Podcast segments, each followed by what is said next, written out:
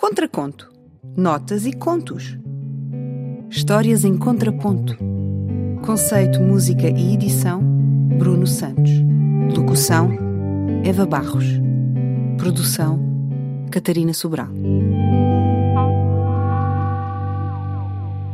Os miúdos do piolho. Certo de Os piolhos do miúdo. Os miúdos do piolho. De Rita Taborda Duarte. Publicado pela Caminho em 2007.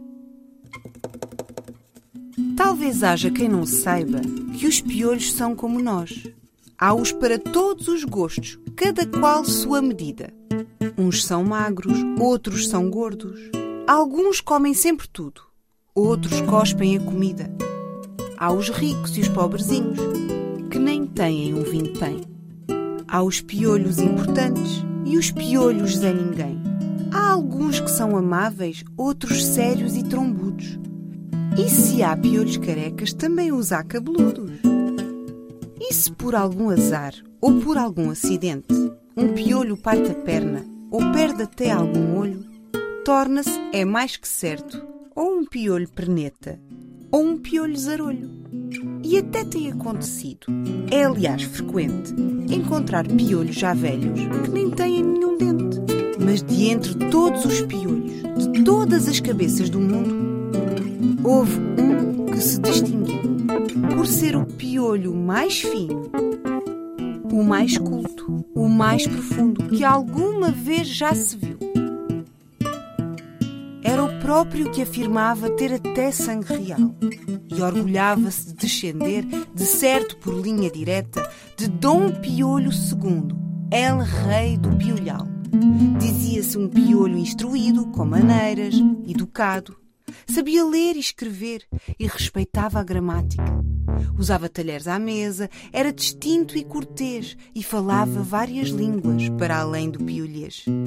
Este piolho que tinha uma veia aristocrática. Mas certo dia perdeu a sua afortunada fama, caindo-lhe com a vergonha os parentes piolhos na lama. No melhor pano cai a nódoa e a nódoa no piolho caiu. Queixava-se o nosso piolho de uma imensa comichão que tanto incomodava na sua nobre cabeça. Julgava que era alergia, uma doença com brasão. E passava o tempo a coçar-se numa grande aflição. Vieram piolhos doutores de longínquos crânios do mundo. Não lhe descobriram nada. Receitavam-lhe xaropadas. Mas de um dia para o outro, o piolho piorava, e o certo é que sofria com o prurido que sentia. Veio então de muito longe, de cabelos bem distantes, um piolho sabedor de todos os males que fossem, irritados e irritantes. Mandou sentar Dom Piolho e disse-lhe: Não se mexa. Inspecionando, um por um, cada fio do seu cabelo chegou logo à conclusão, em pouco tempo e sem pressa, sobre aquilo que causava a tremenda comichão. E a sentença logo veio. Dom Piolho estava cheio de miúdos na cabeça.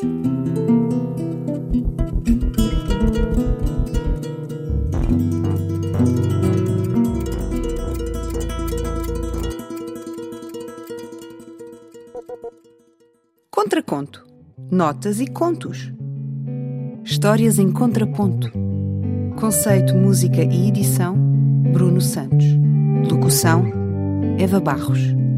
Produção: Catarina Sobral.